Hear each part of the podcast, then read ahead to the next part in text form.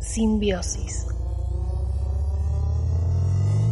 Experimentos, en, voz alta. en voz alta. Bienvenidos a Simbiosis, una nueva exploración del proyecto Arqueologías del Porvenir. Estarán componiendo Jasmine Acosta, Isabel Naranjo, Ramiro Galarraga, Janina Solís, Agustina Piumeto, Santiago Ciordia, Nicolás Paul y Sofía Venencio. En cada uno de los episodios apostamos por una exploración técnica, estética y teórico-política. Convocamos una figura del pensamiento que nos ayude a abordar el presente y a construir imágenes de futuro. Sobre todo, buscamos responder entre muchas una pregunta. ¿Cómo hacer? Es por eso que se trata de experimentos estratégicos transmitidos en voz alta, que buscan abrir y desplazar debates actuales y urgentes. En este episodio, satélites. El 4 de octubre de 1957, la Unión Soviética lanzó el primer satélite creado por el hombre, el Sputnik 1. En el contexto del vocabulario astronómico, Sputnik en ruso significa simplemente satélite. En otros usos, Sputnik significa esposa o compañera de viaje. Con tan solo 58 centímetros de diámetro, esta esposa galáctica abrazó la Tierra desde su lejanía con sus cuatro brazos antena, enviando señales de radio que fueron captadas incluso por radioaficionados. Lo que transmitió durante 23 días no fue más que un continuo bip, capaz, no obstante, de provocar pánico y terror al hacer perceptible, ni más ni menos, la brecha tecnológica que entonces existía entre la ex Unión Soviética y los Estados Unidos. A partir de los años 50, y como parte de la Guerra Fría, uno de los objetivos humanos, humanidad encarnada, por supuesto, en los Estados Unidos y la Unión Soviética, fue el de la conquista del espacio exterior. Y si durante los diez primeros años viajaron fuera del planeta tres perras, dos chimpancés, dos tortugas, moscas, gusanos, hongos y algunas plantas, ya para 1961 Yuri Gagarin inauguraba a bordo de la Vostok 1 un nuevo sentido de lo exterior, reconfigurando con mucha precisión lo que significaba considerar al planeta Tierra como un conjunto cerrado. Un globo azul y visible. Fotografiable desde las ventanitas circulares de las naves espaciales. Conquistar el espacio, no obstante, no solo significaba poder viajar a través de él, sino más bien apoderarse de otros territorios. La Tierra ya era percibida como un lugar de confinamiento, y salir a la búsqueda de nuevos territorios por colonizar constituía la reafirmación de que los humanos buscaríamos sin cansancio aquella frontera que nos separaba del territorio vecino. Hasta el infinito y más allá sonaba como arenga ubicua. Éramos todos astronautes de juguete que nos autopercibíamos humanos, como el cándido Buzz Lightyear. Colectiva Materia, el tiempo que hay. ¿No hay tiempo? Revista Disenso, abril de 2020. En el espacio exterior, diario de obra de Dolores Esteve, la artista y fotógrafa cordobesa nos recuerda las imágenes del alunizaje transmitidas en vivo por la televisión en el año de 1961. Por primera vez concebimos, en toda su polvorienta sonoridad, la palabra alunizaje. Su entrada en el diario abona la duda, anteriormente plantada, sobre la probabilidad de que no se tratara nada más que de un montaje cinematográfico. ¿Es acaso una simple coincidencia que Cabo Cañaveral y Disney World estén tan cerca geográficamente? ¿Es la ciencia una ficción política? Sonido sin sonido entre las rocas de la superficie lunar. Dejamos simplemente de orbitar la Tierra para depositar nuestros pies sobre un satélite. Se transmitió en vivo el alunizaje. Se plantó una bandera. Los astronautas podían moverse, caminar, hablar, sacar fotos. Trajeron muestras y todo. Un año antes se había estrenado la mejor película de ciencia ficción de la historia hasta ese momento. Desde entonces, parece que siempre el cine anuncia el futuro. o el presente mismo. Las imágenes que vemos en las revistas o en los programas de divulgación científica se parecen mucho a las películas, pero creemos, o estamos más bien seguros, que es al revés. Las películas retratan la realidad con cada vez mayor precisión. El orden cosmológico sobre el cual tanto había especulado la humanidad se integra de una nueva manera al orden antropológico. En enero del 2019, la BBC publicó una investigación que sugiere que la Tierra adquirió los elementos necesarios para la vida por medio del mismo impacto que llevó a la formación de la Luna. De esta forma, la Tierra adquirió su cuota de elementos esenciales para la vida biológica en una etapa muy tardía de su creación,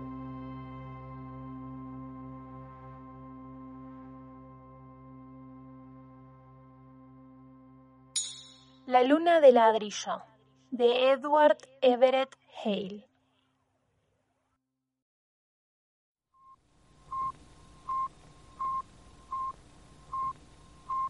Un satélite es un dispositivo tecnológico de alta complejidad que se lo coloca en el espacio para que gracias a las leyes naturales de la física el mismo pueda orbitar alrededor de la Tierra y cumplir con ciertos objetivos predefinidos a su lanzamiento que pueden ser de carácter científico, militar o de comunicaciones.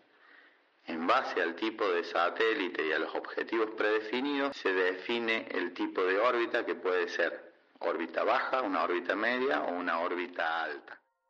Lo orbital como movimiento del pensamiento habilita un reordenamiento de lo sensible, un teatro de fuerzas que no son humanas. Si el suelo es tiempo, los satélites son objetos geológicos dirigidos que orbitando en el espacio exterior llevan, consigo, una memoria, geológica, del, planeta. Gisi Parika dice que la materialidad de los medios trae consigo la inscripción no sólo de una memoria pasada no humana, mucho más que milenaria, sino también de una memoria futura, que perdurará en el tiempo más allá de lo humano, bajo la forma de chatarra espacial que orbita en el espacio exterior.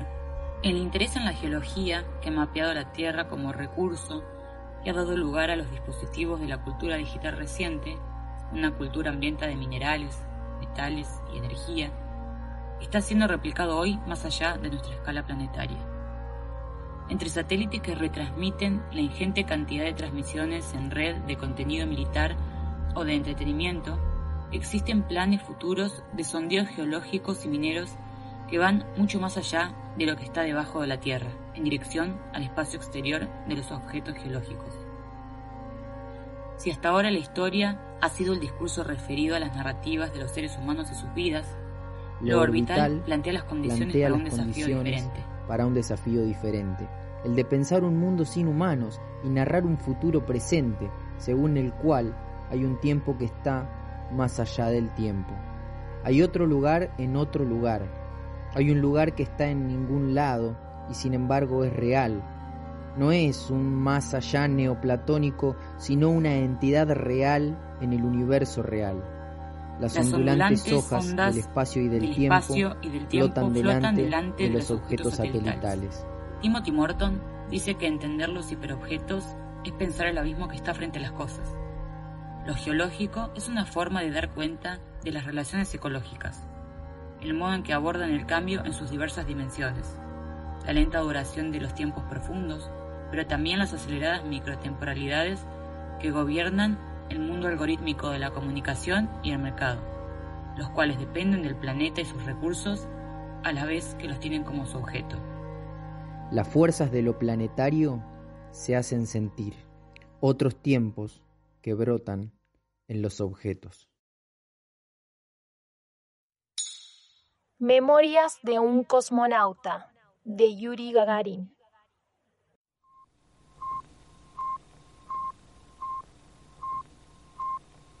operación básica de un satélite o el funcionamiento básico de un satélite es que hay que mantenerlo en la órbita para la cual se lo definió y para esto se deben ir haciendo periódicamente maniobras que se denominan de mantenimiento de órbita.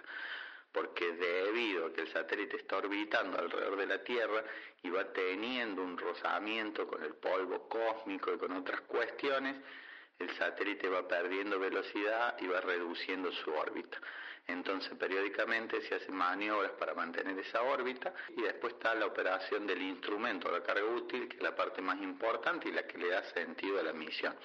Hay que hacer que esa carga útil genere información, lo guarde en el satélite y luego cuando baje, cuando pase por determinadas estaciones terrenas, baje esa información para que la comunidad científica en la Tierra se haga de esa información.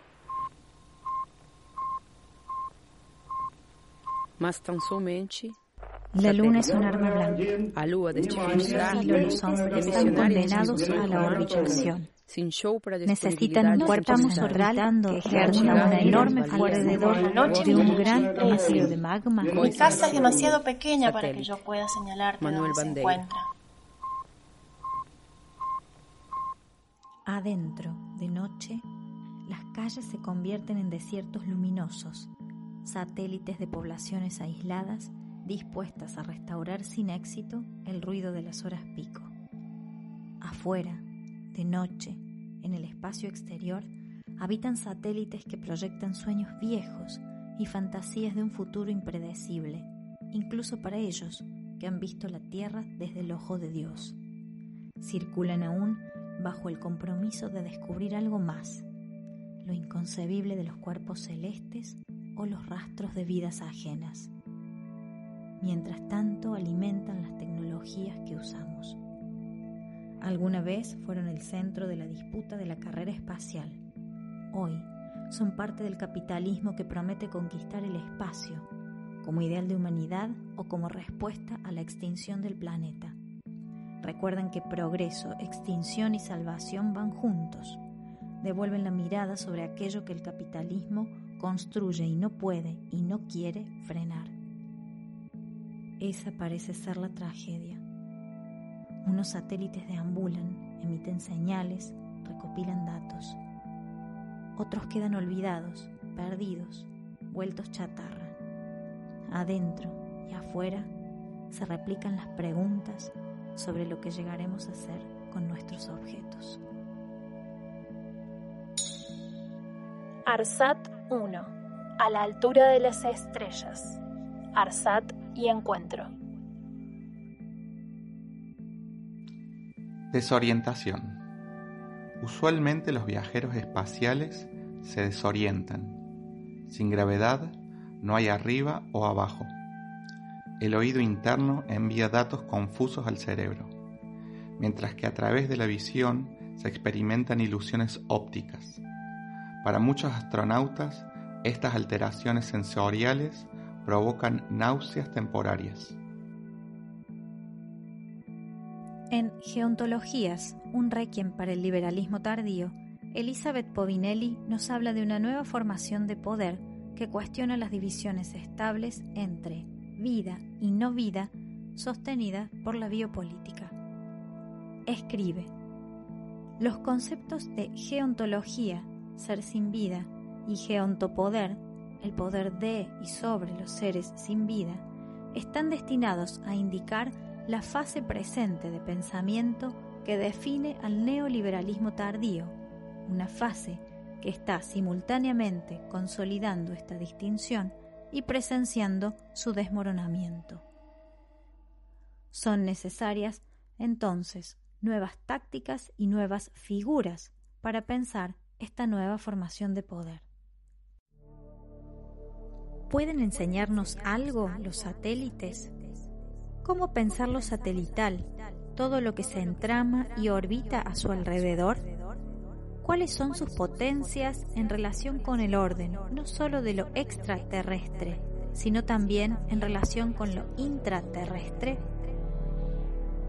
¿Pueden los satélites considerarse como el punto más alto de la soberanía, terrícola o terrestre? ¿Qué implica ejercer un dominio del espacio por fuera de la Tierra? ¿Qué poderes le atribuimos a lo no vivo, a los satélites naturales, a los artificiales? ¿Qué poéticas, qué políticas pueden surgir de una consideración de lo no vivo? En este episodio agradecemos la participación de Florencia Vergallo, Tomás Alzogaray Vanela, Sabrina Yáñez y Cristian Zenik, ingeniero en telecomunicaciones. Próximamente nos encontramos para componer desde los hongos. Simbiosis. Experimentos, en voz alta. En voz alta.